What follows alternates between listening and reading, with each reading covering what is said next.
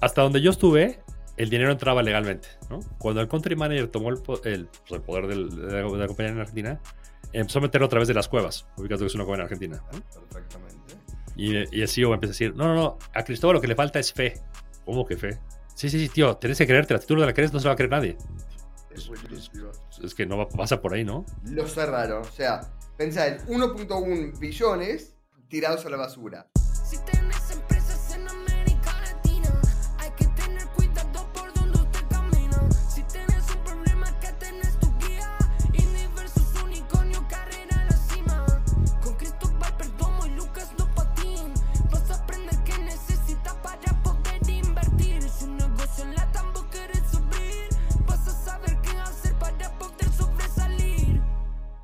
Señoras y señores, bienvenidos al episodio número 53 del... Ya ni lo voy a intentar. El quinto, cuagésimo tercer episodio de, de. Indie Unicornio. ¿En serio lo pegué? Me infla de, me, me infla de orgullo. Sí. ¿En serio? Me muero. Quincuagésimo tercero. Ay, es increíble esto. Eh, de Indie versus Unicornio, estoy acá con la persona con quien me ha enseñado a hablar, con el señor Cristóbal Perdomo. Un gustazo, como siempre, mi queridísimo Lucas. ¿Qué tal todo? Muy bien, muy bien, te veo con frío. Está, está, está jodida la Ciudad de México, ¿no? Eh, a ver, no tanto la Ciudad de México, mi oficina. Hablemos de mi oficina. Yo, yo trabajo en un WeWork. Eh, y WeWork es lo mejor del mundo y lo peor del mundo, ¿no? Lo mejor del mundo porque te arregla, te arregla la vida, ¿no? O sea, pagas una cantidad y tienes todo listo. Lo malo porque es como ser, estar en un hotel, ¿no? O sea, eres un inquilino más. Entonces, tengo una oficina que tiene una vista muy bonita a un bosque, pero que le da mucho sol en la mañana, ¿no? Entonces, en la mañana me cocino, porque en invierno el, ángulo del sol calienta como un invernadero. Entonces, llevo peleándome desde hace tres años que entramos aquí para que prendan el aire de 8 de la mañana a 3 de la tarde. No, no han logrado eso. Entonces, lo, lo único que he logrado es que prendan el aire. Entonces, hace un frío en mi oficina que si abres un poquito la, la- la puerta, sientes el, sabes, la brisa en ráfaga. salir, Sí, sí, ráfaga. Es el frío. ¿eh? La ciudad está bien, es oficina la que tiene problemas. Sabe- eh, trajiste a colación un tema que creo que pasamos 53 episodios sin tocarlo, que creo que debe ser de los temas más candentes, provocadores y que tiene opiniones divididas en el mundo de emprendedorismo, que es remoto Es. versus oficina. O sea, vos sos team cierto. oficina 100%, ¿cierto? Por lo menos para 100%. vos. 100%, sí. ¿Y para las compañías? A ver, eh, tenemos algunas que son remotas. Ninguna remota la ha despegado. ¿no? Es el, el- el data point es ese, ¿no? Bien. Ok. Este, Pero, pero también es verdad que las remotas son más nuevas, ¿cierto? sí. Entonces, Sí, a- hay a ver, posible. También hay unas que pasaron a ser remoto, pero ven- venían de son- no ser remotos, entonces volvieron a ser no remotos, ¿no? Los que nacieron remotos, que son las más nuevas, pues estamos por ver, ¿no? ¿Qué pasa? Claro. Es, mira, es. eh, yo, a, mí, a mí sí es interesante lo que me pasa.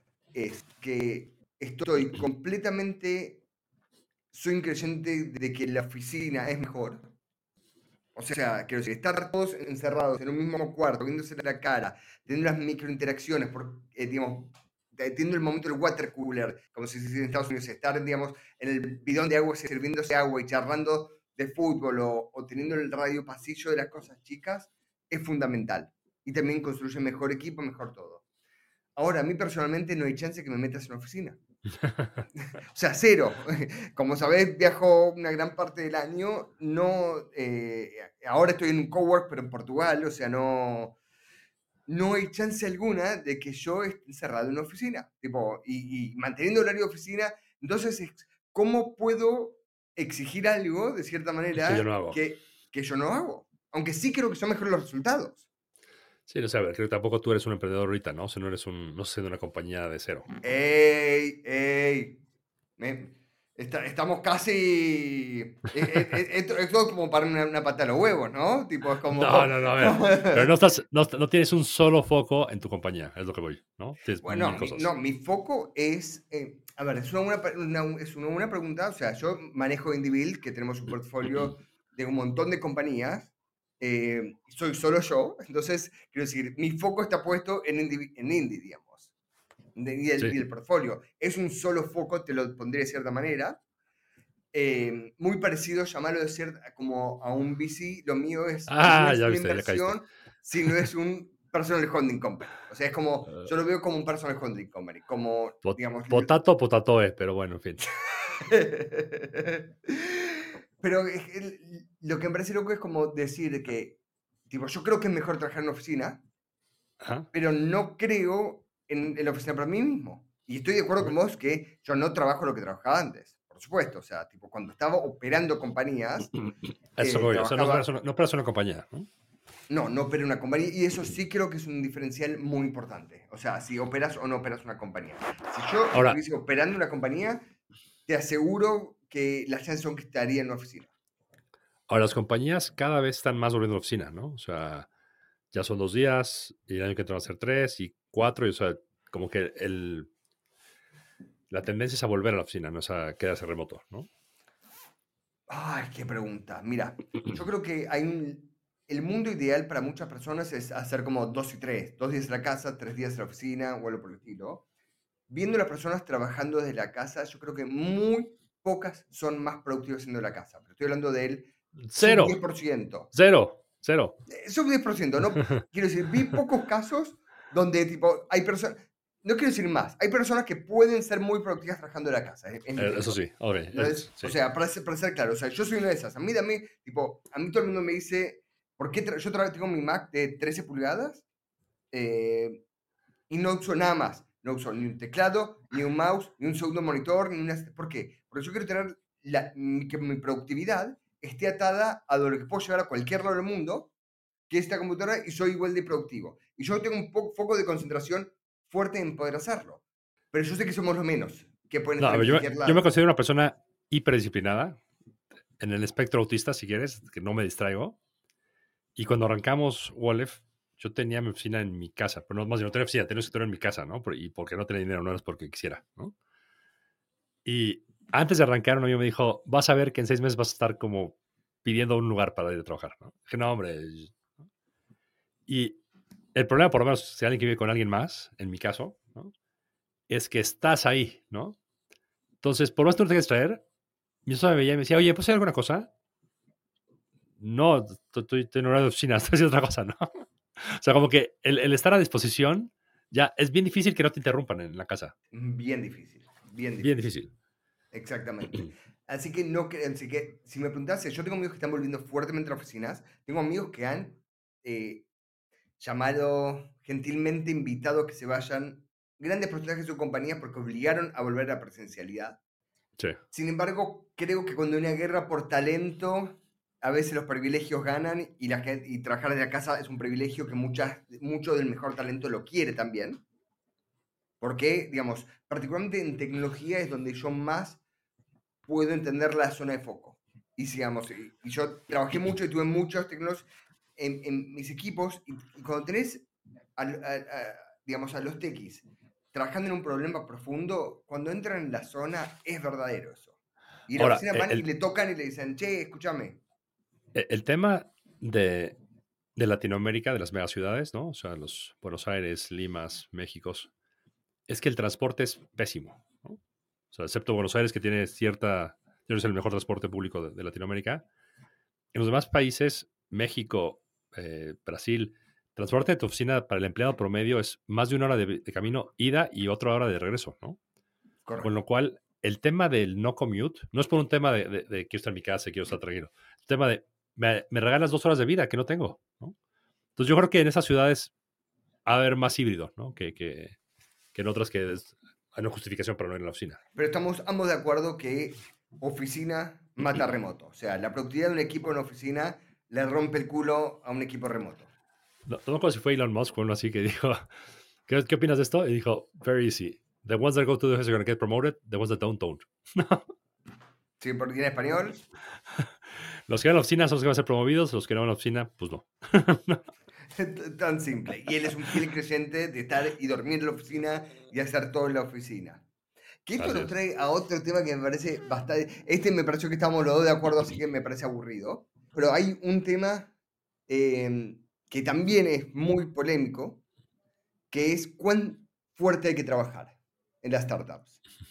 O sea, y vos de tu posición, quiero decir, es muy difícil poder decirle a una persona, vos tenés que trabajar 70, 80 horas por semana, ¿cierto? Quiero decir, porque eh, quiero decir, vos lo que querés es el resultado y cuán difícil es decirle a otra persona lo que tiene que hacer. Pero para mí no queda duda de que cuando uno está operando y queriendo hacer que algo realmente funcione, hay que trabajar mucho. Tipo, Sin duda. sin duda. Ent- Entonces, yo lo que digo con esos casos es, che, ¿y eso cómo va con calidad de vida? Y, y muchas veces lo que te dicen es, pero no tenés libertad, etcétera. Lo que yo creo que hay es, cuando hay un fit entre lo que vos querés lograr como persona, que es tener una compañía exitosa, y entendés el sacrificio que eso toma, y lo tomás como elección de vida, eso es tu libertad, eso es tu elección. Dijiste una palabra clave. Quien hace esto rara vez piensa que es un sacrificio. Lo hace porque le encanta. Exactamente, exactamente. 100%. Y eso creo que es la diferencia. Y, y muchas veces estoy charlando yo con potenciales emprendedores y yo, digamos, para de indie exijo que, sea, que hagan esto full time. No necesariamente al principio cuando lo están validando, pero una vez que está validado, hay que hacer esto full time y no hacer ninguna otra cosa. Y me, y me dicen, ¿por qué? Yo le digo, justamente por esto, porque hay que darle durísimo. Pero me dicen, full time, yo le digo, no, esto es full life, o sea, esto hay que, esto hay que darle full. ¡Ey, pero cómo puede ser! Hay otras cosas en la vida. Digo, está perfecto si soy una persona que quiere otras cosas en la vida. Y te lo super banco. La startup es una bicicleta, ¿no? La startup es una bicicleta. Si dejas de pedalear, se cae. Exacto. Y yo lo que busco es gente que elija eso, pero no que lo haga de mentira. ¿Entendés lo que digo? Es más, No. Just- justo eh, eh, hablando de esto, lo voy a traer a colación. Le pedí a Cristóbal referencia de alguien hace, hace unos días. Me dice, es buena persona, pero no sé cuánto quiere ser emprendedor versus, digamos, eh, digamos creer que, que es emprendedor. emprendedor. Tipo, Y, y me parece bastante cierto esto. Hay muchas personas que les gusta el juego de esto, pero que también no lo llevan tan en la sangre y se lo tratan de fakear. Y ahí es donde muchas veces vienen todos los quilombos digamos, personales y psicológicos y burnout y todo eso. Habiendo dicho eso, voy a hacer un paréntesis que el burnout igual puede pasar aunque sea tu misión y tu pasión, etc. Si siempre hay un, hay un límite sano que, digamos, puedes trabajar dos horas por día e igual salir a correr, digamos, una hora por día. ¿Entendés? Quiero decir, puedes seguir a hacer eso, igual tener tiempo para hacer otras cosas. O sea, No, y- siempre se puede balancear. Y, y hay un tema de que hay un límite físico, ¿no? O sea, no, no puedes estar conectado 100% a la corriente todo el tiempo. Eh, uy, eso, me parece discutible. O sea, por ejemplo, personas como si yo somos personas 24/7, ¿cierto? O sea, No, no, decir, pero- nos, nos mandamos WhatsApp a cualquier hora, tipo, y, y, digamos, a mí me gusta estar conectado, llámalo de cierta manera. No significa trabajando, ¿eh? Para dejarlo claro. Pero, pero sí me gusta estar conectado y de cada tanto me tomo una semana offline. Por ejemplo, esta primera semana del año yo me fui 90% offline. O sea, tipo, no es que no chequeé el mail, no es que no, no tenía Slack, no es que no tenía WhatsApp, sino que ya avisé todo, no esperé nadie respuesta mía y, y nada, y, y funcionó, y funcionó bien. Nada, voy a volver al... Voy a hablar una, una boludez que me dice mucho, muchas veces, es que hay gente que me dice, sí, pero yo soy muy productivo. O sea, vos créeme que, no sé, en mis seis horas, tipo, que estoy a full, de una Te super tengo productividad. una, una mejor, una mejor. No voy a decir los nombres, pero hay un par de fondos que en su momento tuvieron socios que eran a su vez emprendedores, ¿no? Yo le, yo le decía, oye, a ver, pero ¿cómo hacen eso? O sea, yo no puedo creer que alguien que esté realmente creando una compañía, como dicen que están creando, que crece no sé cuánto, tenga tiempo para hacer VC, ¿no? Una u otra, ¿no? No, es que es excepcional, ¿no? Todos siempre son excepcionales. Ninguno sobrevivió. Pero ¿sabes una cosa a mí? A mí me parece también que es una excepcional. Dame la mejor, la persona más productiva del mundo, la número uno, de- digamos, la Sí. persona, digamos, y de esa persona, si esa persona tiene, no sé, ocho horas por día trabajando para la startup y dos horas para trabajando para su fondo, que trabaje las 10 horas para la startup. ¿Entendés lo que digo? O sea, va a ser más productivo todavía para la startup. O sea, yo soy más creyente de... Agrega más valor. agrega más valor, exactamente. Son muy pocos los que lo pueden hacer de otra manera y generalmente son porque tienen otras cosas que están jugando a favor de ellos. Digamos, y- y quiero decir, primero puede ser que ya tengan plata y no les importe tanto el, digamos, el ganar, el perder, lo están haciendo por otros motivos. Puede ser que tengan un nombre, puede ser que tengan, digamos, la reputación que les alcanza. Y hay veces que, por ejemplo, no sé, personas que tal vez son parte de un fondo, pero están, son parte del fondo más por la reputación que le traen al fondo que por el Oye. tiempo que le ponen. Me acabo de acordar de algo. ¿Viste que en Twitter le dio like a nuestro, a nuestro post Fabriz Grinda? No, no. eh, ¿Quién, quién le dio? Sí. Que Fabriz le dio like. Sí, sí. Sí, sí, sí, sí, sí. De vuelta, lo amamos, Fabriz. eh, Fabriz, queremos, queremos conocerte. no, que- que- que- queremos ir a tu cumpleaños 50. Eso es la. A ver, no sé, cumpleaños, ponemos al after party, ¿no? exactamente, vamos, a- vamos a hacer exactamente eso. Eh, sí, no, Fabricio es hiper accesible, he hablado con, con él un par de veces, es tipo, le mandas un mail, te contesta siempre, o sea, es, es de las personas más accesibles del mundo. Quizás que esa es una cosa que cada vez me está dando más culpa, es que entre que a veces tengo menos tiempo, pero no es que tengo menos tiempo porque tal vez es porque estoy viajando, porque estoy haciendo cosas con mis hijas, porque estoy ejercitando más o haciendo algo que contesto menos. Y antes contestaba, por ejemplo, todos los mails, y hoy en día no contesto todos los mails. Y antes contestaba tal vez todos los Twitters, todos los LinkedIn, y hoy en día, digo, ni siquiera leo todos a veces. Eh, y me termina dando culpa de eso. Tipo, y es algo que voy a tener que tipo, trabajar, porque digo, está bueno ayudar, o sea, cuando alguien como Fabriz te contesta, te, te- te da felicidad. De lo que, para, para dejarlo claro, no es que yo me estoy comparando de que es, digamos, niveles similares ni cerca, pero está ver, bueno, yo- te- digamos, cuando sos más público, dar- tener esa accesibilidad y me ha- Yo me leo todos, ¿eh? tenerlo. Leo todo lo que me llega, lo leo. No respondo casi ni el 10%, ¿no? Pero a ver, creo que está. No me siento mal, porque seguramente hay mucha gente a la que yo le he escrito que nunca me contestó. Y entiendo que no me contestara, o sea, no, no, no me siento agraviado, ¿no? A veces podemos volver a hacer el, vamos, podemos hacer el, el PSA que hacemos cada tres a seis meses. Este, PSA es el Public Service Announcement, es cuando básicamente en Estados Unidos tienen que avisarle algo al público que es de importancia. Y en De este caso es, cuando mandan un mail o escriben un mensaje, pongan mayúsculas, pongan comas, pongan puntos. Escríbanlo bien. Escríbanlo bien, háganlo corto, vayan al punto y preséntense bien. O sea, Exacto. Me llegan todos los días mails que dice hola Lucas con la H y la L en minúscula. O sea, todos los días prácticamente. ¿Sabes que el, el 90% no sigo leyendo directamente? Ya eso me alcanzó para, tipo, quiero decir, y voy a volver a lo de siempre. Es, por ejemplo, eh, uno que era conocido, Jer- Jerry Yang, que fue el cofundador y CEO de muchos años de, De Yahoo. de Yahoo, es conocido por no usar ninguna mayúscula. Y, digamos, escribe una... bu- Busquen, Es, tipo, es Jerry Young, ¿no? O sea, es Jerry Yang, o sea, tipo, es como decir, tipo, cuando Bill Gates quiere tirarse un pedo por, por hacerlo tirar porque Bill Gates hace lo que se le canta la, la cosa, ¿entendés? O sea, nosotros los mortales tenemos que comportarnos de manera eh, digna para otras personas. Eh, porque uno grande está pidiendo o está queriendo crear un partnership o está queriendo tener en conjunto. Yo me aseguro que cada uno de mis mails salgan perfecto o el 90% perfecto. A veces me equivoco, no quiero decir que no. Eh, trato de que todas mis presentaciones, que todo sea pulcro, hagan el pequeño esfuerzo. Le toma 3% más de tiempo, como mucho, eh, y, y nada, importa mucho más. Así que hace toda la diferencia. hace toda la diferencia. Toda la diferencia. Tenemos un montón de cosas para hablar hoy. Eh, ¿Con qué empezamos? A ver, Yo quería contar la historia de Grupalia. ¿no? Seguramente la gente que nos escucha ya es otra generación y no conoció la guerra de Groupon. ¿no? Groupon, para los que no sepan, es una empresa que revolucionó el e-commerce en Latinoamérica porque muchísima gente que nunca había comprado en, Internet se animó a comprar con Groupon porque eran tickets bien chiquitos, ¿no? Eh, Yo creo 2, 3 dólares, 5 dólares, ¿no? Groupon lo que hacía era juntaba este tráfico de personas y sacaba deals por un solo día para ir a comer, cortarte el pelo, ese tipo de cosas, ¿no? Eh, es, es curioso que también Groupon vivió un momento por ser el momento, ¿no? O sea, Groupon se intentó en- al principio del Internet, en los noventas, y no funcionó. Esto de group buying.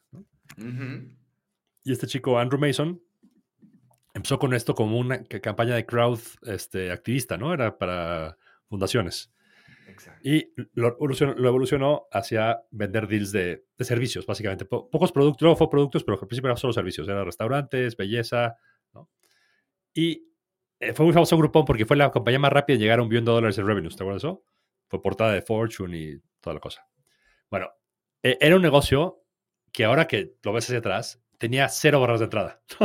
Cero. Yo, yo ponía un sitio, eh, de hecho, fue lo que pasó. Había, este, en Argentina había como 11, en México había 3, en Brasil había más de 25, ¿no? Bueno, uno de esos sitios, había una empresa en España que se llama Privalia. ¿Tú le das a conocer, Lucas? Lo conozco. Sí, y de Privalia, eh, no sé si esto lo que quieres contar es lo mismo que yo tengo en mente, que, pero sigamos para adelante. Sigamos para adelante Privalia es una empresa que copió un modelo francés llamaba Vent Privé. ¿no? Vent Privé lo que hacía era las marcas de affordable luxury, porque no son lujo de verdad, sino que es lujo al alcance, ¿no? Digamos, un Calvin Klein, Tommy Hilfiger, ¿no? Son cierto nivel, pero no son lujo. Suelen no hacer grandes descuentos para no, a- no- no afectar la marca. Entonces, lo que era Vent Privé era, tú tenías que ser socio y solamente entrando al sitio podías ver los, los, los deals. Si tú buscabas en buscador, no salen los deals, ¿no? Entonces, este mismo concepto lo empieza Privalia en España, lo hacen en España, Italia, Brasil y México.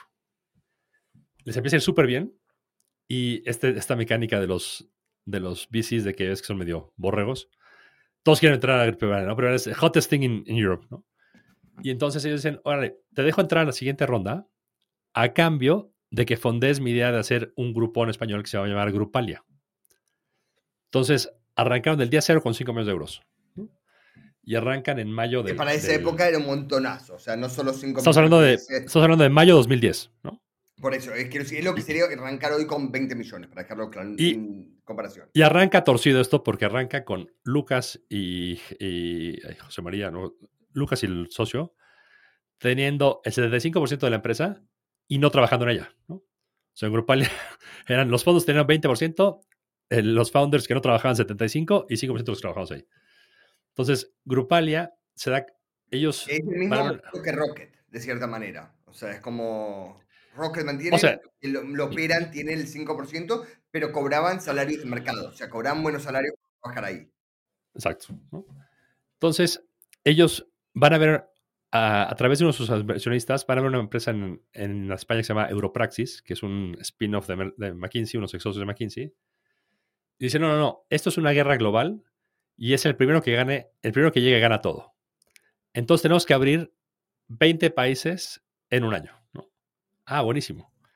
Entonces, en mayo abren España, en junio abren Italia y en julio deciden abrir Latinoamérica. Y aquí es donde empieza lo que puse ahí, el mentiroso del mentiroso.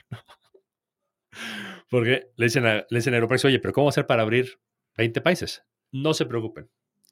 Nosotros como consultores les vamos a dar el equipo inicial y luego lo vamos cambiando según vaya, vaya entrando gente, ¿no? O sea, yo mando tres consultores, uno es el country manager, otro es el, el de ventas, lo quieras, y vamos pasando. Dice, oye, pero, pero en Latinoamérica ustedes tienen operación? Por supuesto que sí. ¿Tenía operaciones en, en Latinoamérica Aeropraxis? Ob- Obvio que no. no, cero. Entonces se voltea con Hermes, que es una consultora muy conocida en, Ar- en Argentina, y le dice, oye, queremos abrir en Latinoamérica, les vendimos este, este proyecto. ¿Ustedes tienen consultores en México? ¿Hermes tiene consultores en México? No. Pero conocen a Cristóbal. y dicen, oye, Cristóbal, tenemos este proyecto, necesitamos que te vayas a México, es esto. ¿Te interesa? Yo trabajaba en Hermes, pero los conocía. Dije, a ver, yo sí, pero pues puedo hacer esto 8 o 10 semanas. Este, yo tengo un bebés de, de dos años, tengo un hijo de tres y una hija de cinco y me voy y mi mujer me mata, ¿no? Dice, bueno, hagamos un deal y vas dos semanas, vuelves tres días, dos semanas, vuelves tres días. Ok, perfecto. Entonces ahí el mentiroso le vendió un proyecto a otro y el otro le vendió otro proyecto. ¿no? Perfecto. Ya, ya voy, pues ya esto empezó a arrancar México y se van juntando las cosas, cada vez es más trabajo, más trabajo, más trabajo. Una pausa. Esto es como el, el- ¿viste? El, el- el chino que fue arrestado porque le pagó 250 mil dólares para que mate a su mujer. Ese contrató, le contrató a otro Sí, por, por cierto. por 120 mil. Ese contrató otro por 60 mil, otro por 30, hasta que uno se votó solo por 7 mil y habían pasado creo que 6 personas y arrestaron a, arrestaron a todos por eso. Sí. Era más o menos el caso, ¿no? Entonces, a ver, en consultoría es importantísima la discreción, ¿no? O sea, tú nunca hablas del cliente, nunca hablas, o sea, eres súper hermético. Entonces a mí me preguntaban por la consultoría, yo sé que sí trabajaba ahí, ¿no? Eh, hicieron sumando tareas y por ahí de la semana 7, a mí me estaban poniendo tareas para dentro de dos meses, ¿no? Los, los de la compañía, los de Grupalia. Y yo no puedo decir nada. Entonces voy a hablar con los de Hermes y digo, oye, pues esta gente cree que yo me quedo aquí mucho tiempo. O sea, yo te dije que yo en tres semanas me voy. O sea, me puedo quedar, pero es otro precio. O sea, ¿no? Sí, no te preocupes, vamos a hablar con ellos, ¿no? Y avanzaba y avanzaba el tiempo hasta que un día agarro a, la, a- a la que estaba a cargo de, de Latinoamérica y digo, oye, perdón, pero yo no trabajo en la consultora, ¿no? Yo la semana que entra voy a estar en mi casa si quieren que siga, pues puedo hablar con ustedes, pero, pero yo esto lo avisé. Uy, no, nunca, nunca nos dijeron nada, no sabíamos nada de esto. Eh, o sea, los- no eres Europraxis. No, ni Europraxis, ni Hermes, ni nada. no. Bueno, Buenísimo, sí. o tal, salgo y empiezo a ver las, las finanzas del lado de Grupalia, ¿no? Y ahí, la verdad que sí, me, en México decimos me enchilé, ¿no? Que es cuando vi lo que cobraban por mí y lo que me pagaban a mí, ¿no?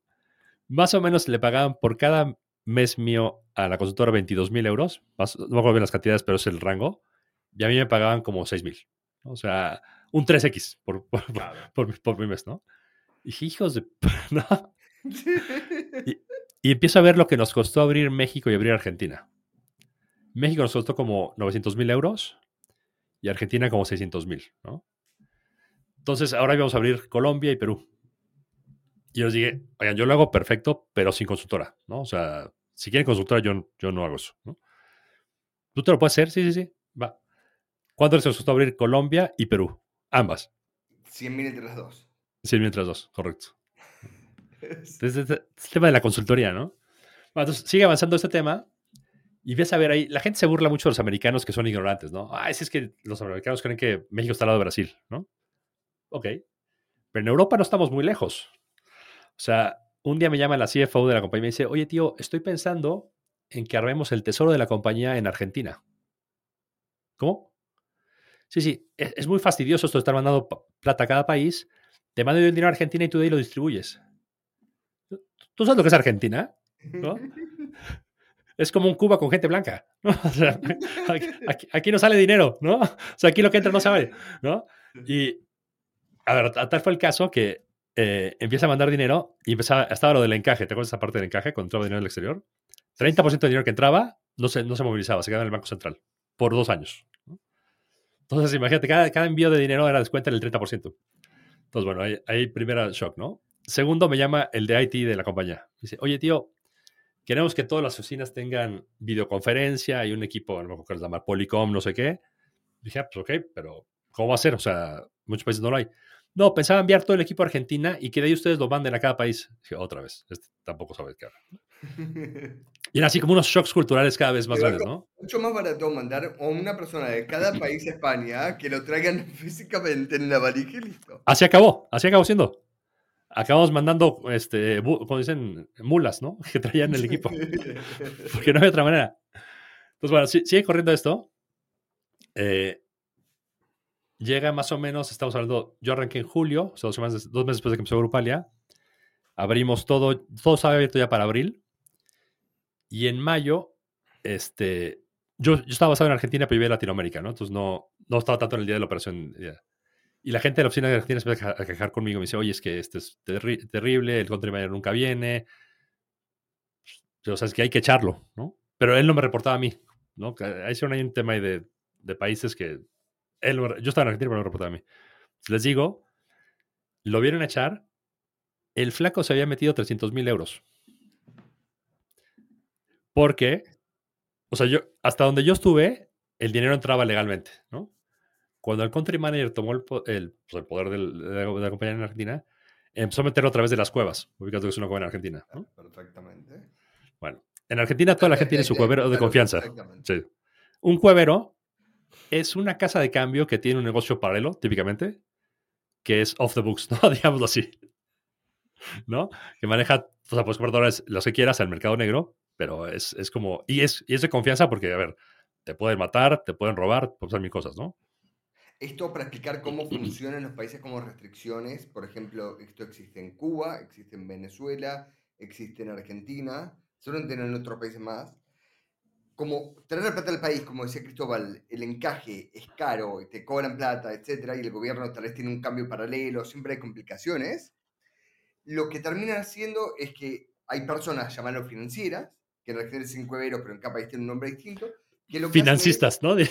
Finan- Sí, sí, muchas veces se hace que trabajas- Cuando un latinoamericano te dice que trabaja en finanzas y no trabaja para un banco grande, es que hace esto, para dejarlo es claro. que es eso. Es equiparan, digamos, vos querés traer tanta cantidad de plata, vos querés traer, no sé, 50 mil dólares a Venezuela, hay otro que tiene un negocio en Venezuela que quiere sacar la plata de Venezuela y tiene el mismo problema, en vez de para traerla, para sacarla. Entonces, los financistas lo que hacen es machear entre los dos y se quedan con un porcentaje de cada lado. Entonces, La cuestión es que este flaco tenía su cuadro de confianza y él decía, mándame el dinero a tal lugar y yo lo, yo lo paso. Pues obviamente ese dinero no pasaba por ningún tipo de, de, eh, revisión, ¿no? Entonces faltaba este dinero. Eh, lo echamos al flaco, pues empezamos con Argentina y yo ahí me meto más al, digamos, al, a las finanzas de la compañía y dije, este negocio es imposible. O sea, es un negocio que es malo para todos menos para Google, ¿no? Porque Google le pagábamos al, al mes millones de euros. Eh, es un negocio donde a le ver. pagaban con anuncios de Google, digamos. Sí, sí. Google Ads, ¿no? Sí. A lo que voy el negocio es pésimo para el consumidor, es pésimo para el comercio y es pésimo para la compañía, ¿no? Para el consumidor, ¿por qué? Porque te dan un deal súper barato, con lo cual el comerciante, pues no es estúpido, no va a perder dinero. Entonces te da o la comida de mala calidad, o el servicio de uñas diferente, con menos eh, trabajo, no sé, ¿no? No sé, algo así, ¿no? Tal vez Eh, con esmalte más barato. con, no sé, al- algo, algo buscan para hacerlo más barato. El, el- entonces, el- la experiencia del consumo es pésima, con lo cual nunca vuelve, ¿no? Al comercio tú lo que le vendías era que eh, ibas a conseguir, era una manera de adquirir clientes, ¿no? Pero eran clientes que eran busca, busca, busca gangas. A la hora que no encontraron una ganga no, no volvían, que ¿no? nunca vale la pena. Entonces, ahí estamos acabados. Y al mismo tiempo, el comercio, pues no quiere seguir haciendo deals contigo porque pues, son malos. Entonces, ahí no hay nadie quien gane, excepto, excepto Google. Entonces, yo vi esto, entonces una llamada un día y empezamos a ver ciudad por ciudad. Florencia en Italia vendía más que toda Argentina. ¿no? Roma vendía más que todo México. Los únicos de repente medio, medio figuraba Sao Paulo, ¿no? Pero los demás países eran una basura. O sea, creo que Colombia y Perú juntos no vendían lo que vendía este, Valencia. ¿no? Una, una cosa, sí- sí es- dije, oigan, perdón, pero esto no jala, ¿no? O sea, esto no funciona. Creo que hicimos lo correcto, que es intentarlo. Creer que había un modelo de negocio, pues no existe, ¿no? Y, y el CEO empieza a decir, no, no, no, a Cristóbal lo que le falta es fe. ¿Cómo que fe? Sí, sí, sí, tío, tienes que creerte. Si tú no la crees, no se la va a creer nadie. No, Es pues- buenísimo. es que no va, pasa por ahí, ¿no? Sí, Eh, sí, que yo dije, yo la única manera que veo aquí es vendérselo a alguien más. Eh, paso, paso un, mes, un mes más, viene el CEO a Argentina, me junto con él y dije, oye, ¿cómo estamos de cash? Porque la compañía había levantado ya 110 millones de euros, o sea, mucho de plata. ¿no? Mucho. plata. Y me dice, mira, te tenemos plata para 79 días más. ¿Qué?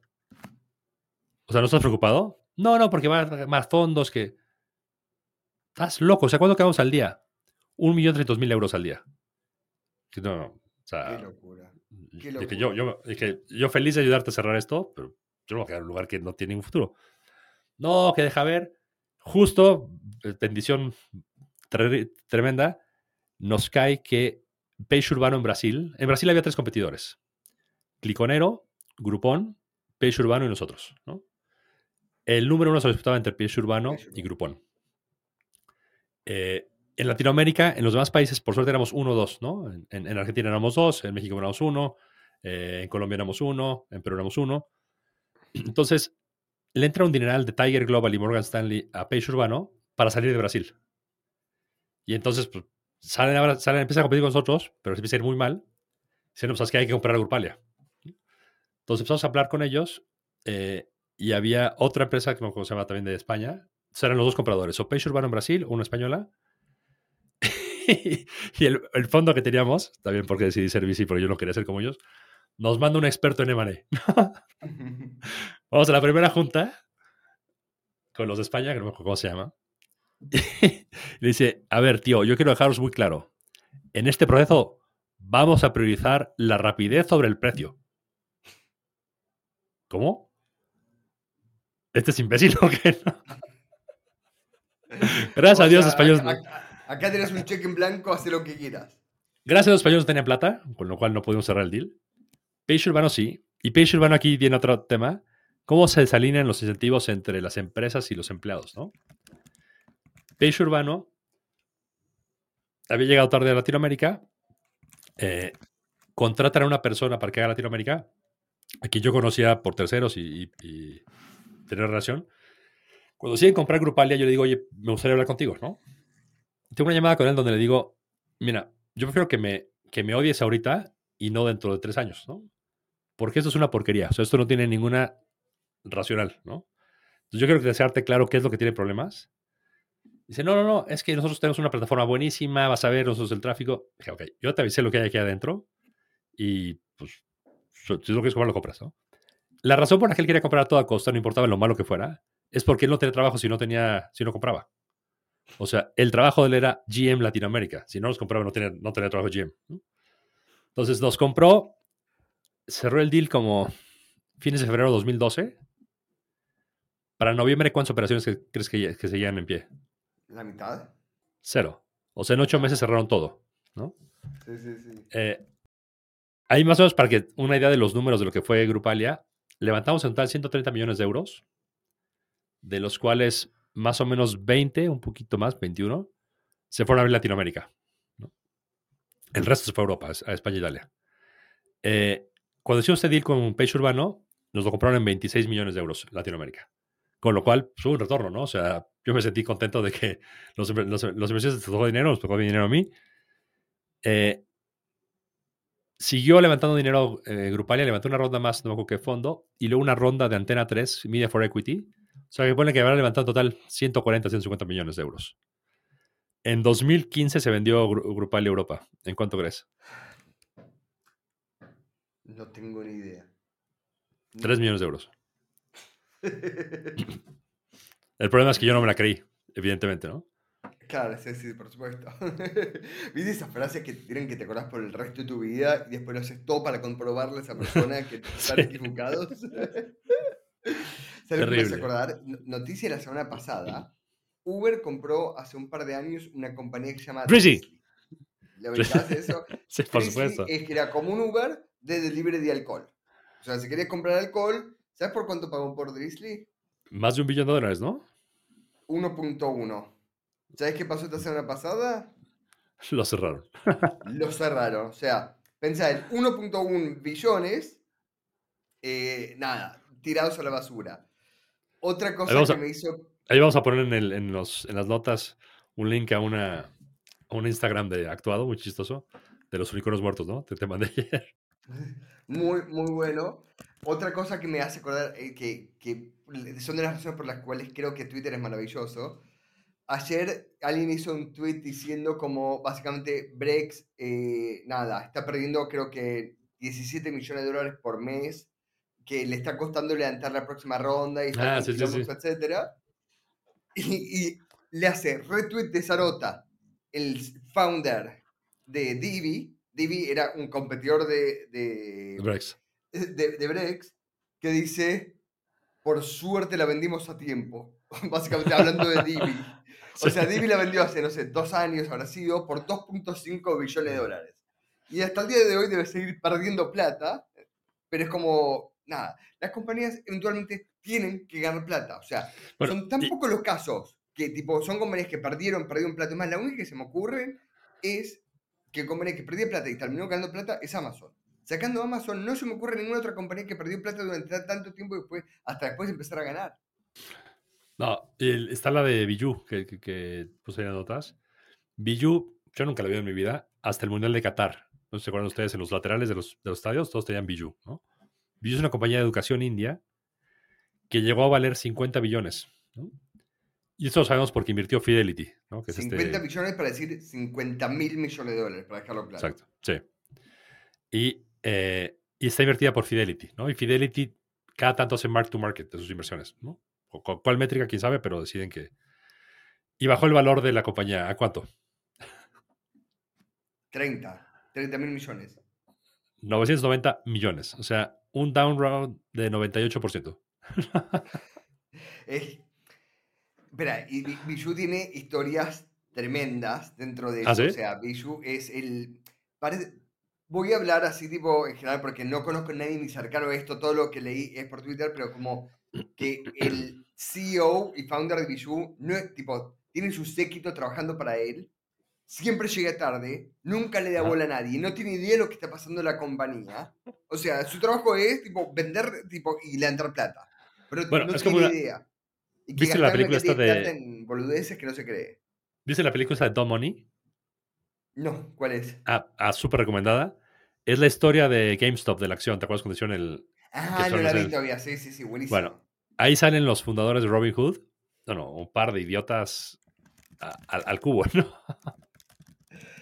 Hay una cosa que lo estoy googleando porque no tengo la data ahora, tal vez lo debería hablar de otro en otro capítulo, pero hay una historia que me encanta dentro de eso, que es una de las personas que hizo crecer mucho el- la acción, ¿sabes quién fue? No. Bueno, deja- lo voy a hablar así, mientras tanto, es un chico que se llama Ryan Cohen. ¿Lo escuchaste hablar de Ryan. Cohen? Me suena de Twitter.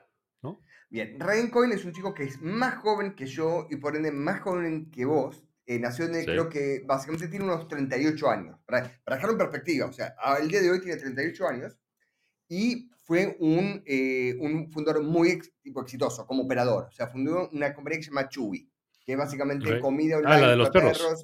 La de los perros, exactamente. Otro éxito. SoftBank. Ah, no, este no fue SoftBank, Es- este fue otro. Pero igual sí le fue muy bien con él, o sea, se hizo un billonario con, eh, con Chewy. Sí, fue IPO, Después- ¿no? Sí, sí, fue IPO y eh, él básicamente, después no, no me acuerdo el número, pero hizo billones con eso. Y Ajá. después empezó a escribir en Twitter que él estaba comprando acciones de GameStop y fue parte que lo hizo subir esto, en parte de las acciones. Fue comprando tanto que llegó hasta acumular el 10% y eventualmente llegó a comprar hasta casi el 13% de GameStop. Al mismo tiempo hizo exactamente lo mismo con Bed Bath and Beyond, que es la tienda esta de, de Estados Unidos sí, que venden cosas para la casa. Sí. Ahora, lo interesante de Ryan Cohen es, él cree básicamente en, en- en- en- él sí cree en, eh, en, en GameStop. Creyó tanto en GameStop que, ¿sabes qué? Hoy es el CEO. ¿En serio? ¿En serio? Ah, esa no me la sabía. O sea, compró tanto porcentaje de la compañía, o sea, tener el 13% de una compañía pública es como, que tipo, es un montonazo. Es el dueño, es el dueño. Es, es prácticamente el dueño. Tomó parte del board y después hizo una revolución del board, e- echó la mayoría y él se quedó como CEO. Y es una locura si lo pensás. Tremendo. De lo que, de lo que hace. Tiene una cuenta muy divertida de Twitter que se llama Ryan Cohen, que es con R-Y-A-N-C-O-H-E-N. Lo vamos a dejar el show de las notas. Como siempre, todo lo que hablamos, vamos dejando, digamos, el show de las notas. Es un tipo interesante, es un tipo, es un distinto. Son de- dentro de esta cosa de personas que realmente, digamos, piensan, piensan de otra manera completa. Em, te puedo cambiar un poco de tema, pero de algo similar. Dale, dale. Hay una persona que hablamos varias veces que es otro prodigio, de, también de tener 38 años, también canadiense, al igual que Ryan Cohen, que se llama Andrew Wilkinson. Andrew Wilkinson es el fundador de Tiny, que es como un, llamarlo, un agrupador de compañías que va comprando, tiene un holding company con Berkshire Hathaway de compañías digitales.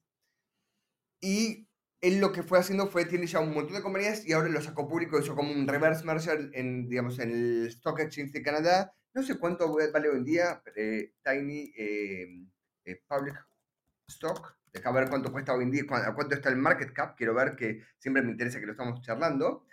Em, pero lo que posteó ayer Andrew me parece súper interesante. Y él ten, tenía pensado que él compra compañías. Lo voy a ir traduciendo mientras hablamos, eh, pero, pero me parece que todo buenísimo. Los fundadores muchas veces eh, piensan que cuando están quedando sin plata o no pueden entrar otra ronda es el final del camino para ellos. Piensan que solo hay dos puertas. Cerrar la compañía, echar a toda la gente y desechar el de trabajo. O, opción dos, hacer un acquihire depresivo para, digamos, salvar tu cara y decir que pudiste vender la compañía. Acquihire es cuando te la compra la compañía por poca plata y gente te lo compran por el talento. Entonces, en esos casos, vos y tu equipo tienen, no sé, trabajan para Facebook y puedes decir que vendiste tu última compañía, que es verdad, pero en realidad no te quedaste con nada. Y pero en realidad hay una tercera puerta que muy pocos piensan. Dice, los inversores, hablando de los VCs, hablando de personas que invierten plata profesionalmente en compañías, dicen que piensan de manera binaria. O sos una compañía que vale un billón de dólares, o vale cero. Y gente de los intermedios le gusta realmente poco. Y lo tienen que hacer porque generalmente hacen 20 apuestas locas y ellos necesitan que una o dos de esas 20 apuestas funcionen realmente bien. Entonces el incentivo de ellos es que crezcan lo más rápido posible y si no funciona, no funciona. Entonces, cuando se dan cuenta que no sos el próximo Facebook o que no sos el próximo Google, ellos quieren dejar tu board y dejar de darte bola. Entonces, para muchos de los VCs eh, tener un pequeño exit es lo mismo que no tener un exit del todo. Eh, y es más, es muchas veces, y esto lo estoy agregando yo, es que muchas veces, si pierden plata con la inversión, pueden descontarlo de impuestos también. O sea, es, un, es, un, es un tax write-off, como se dice en Estados Unidos. Y no hay nada malo con esto. Es solo el modelo requerido, digamos, de riesgo. de- por eso se llama capital de riesgo, de cierta manera. Pero muchas veces construiste algo buenísimo, tenés un producto em, que tiene usuarios que le encantan y apasionados, tenés un gran equipo y tenés algo de revenue y seguramente mucho gasto. Tenés un PNL, digamos, que está mucho hinchado y seguramente gastas mucha plata en Facebook o tenés una oficina demasiado grande o, digamos, a fin de cuentas hay algo que vale la pena salvar. Y ahí lo que pasa a decir, quiero decir, siendo un poco más, es yo puedo comprar y ayudarte a estructurar la salida de los VCs y yo inyectarte capital nuevo, pero para hacer una compañía llamada más independiente o más bootstrapeada que te deje ganar plata. ¿Qué crees de esto? A ver, es una buena pregunta porque tenemos varias compañías en, el portafolio. Entonces, eh, el término final del, fondo 1 es en dos años, ¿no? Y son compañías que no se van a morir, son rentables, pero como dice, yo personalmente necesito un, un- estado binario. O la pegan o se mueren, ¿no? No, no tengo eh, in between. Entonces, yo creo que sí es una salida, ¿no? Creo que ahí depende mucho el tema de los founders que es cuántas ganas tienen de seguir, cuántas ganas tienen de que alguien más los mande o dejarlo, ¿no? Pero yo creo que lo que hizo este, este tipo es genial. Buenísimo. Exacto. Y si te acuerdas, y si grabamos un capítulo casi completo de esto, de las compañías que, digamos, no están funcionando. Es más, mi vuelta de rosca con esto es que muchas de estas compañías, si sacás a los empleados de Estados Unidos que son ultra caros, los reemplazás por muchos los empleados en Latinoamérica, que son mucho más eficientes en costo, hasta puedes tener una compañía que sea rentable. Seguro, Y, mi llamado a la atención, si alguien está escuchando esto, si alguien quiere hacer este negocio, básicamente salir a comprar una compañía de los inversores y dar la vuelta y hacerla profitable, yo los ayudo, yo les presento los inversores, consigo la plata y los ayudo a hacerlo. Quiero hacerlo y hay un montón de compañías donde se puede hacer. Así que creo que sigue siendo muy verdad esto y creo que más sigue siendo verdad. Voy a terminar diciendo una última cosa que pasó ahora. Hoy estaba almorzando con un amigo de Estados Unidos que maneja un fondo de real estate, él mismo, y al mismo tiempo él es inversor en otros fondos. ¿ok? Me dijo, mira esto qué loco. Me dice, yo le pregunté, ¿cómo está, el- ¿cómo está el negocio? Y lo que él me dice es, nosotros tenemos suerte porque no tenemos mucho leverage, tipo, básicamente no estamos muy apalancados y, y estamos tranquilos, porque las rondas que cobramos funcionan, pero el mercado está extremadamente difícil y todavía no se ve, digamos, en la bolsa, pero esto se va a joder. Esto me lo dijo hace dos, tres días atrás. Hoy me demuestra y me dice, mira esto, le mandé un mail, por uno de mis empleados me enteré que otro fondo de donde, eh, del Midwest de Estados Unidos, donde son ellos, sé que otro fondo le está yendo mal. Le mandé un mail al CEO para que si le interesa juntarnos, a ver si yo le puedo comprar parte del portfolio. No me contesta el CEO, me dice, pero sí me, tengo una respuesta automatizada que le llega sin importar qué, hace, qué dice el mail. ¿Sabes lo que dice, decía ese mail?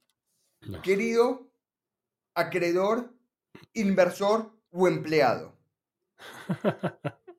Te imaginas cómo viene el resto, ¿cierto? El resto es tipo, en tiempos difíciles, las cosas no fueron como nos gustaría. O sea, imagínate lo, cómo debe estar ese fondo que directamente, digamos, no puede contestar, te pone un auto, tipo, ese es el autofocus automático para todo. El auto reply. Sí. Exactamente. Em, yendo, lo, lo que estoy diciendo es, para mí, sigo sosteniendo que si vienen tiempos difíciles, yo pensé que iban a empezar más tipo en julio, agosto del año pasado. Se está retrasando, pero yo sigo creyendo que se viene la gran debacle este año. Un abrazo, Besti. Hasta la próxima semana.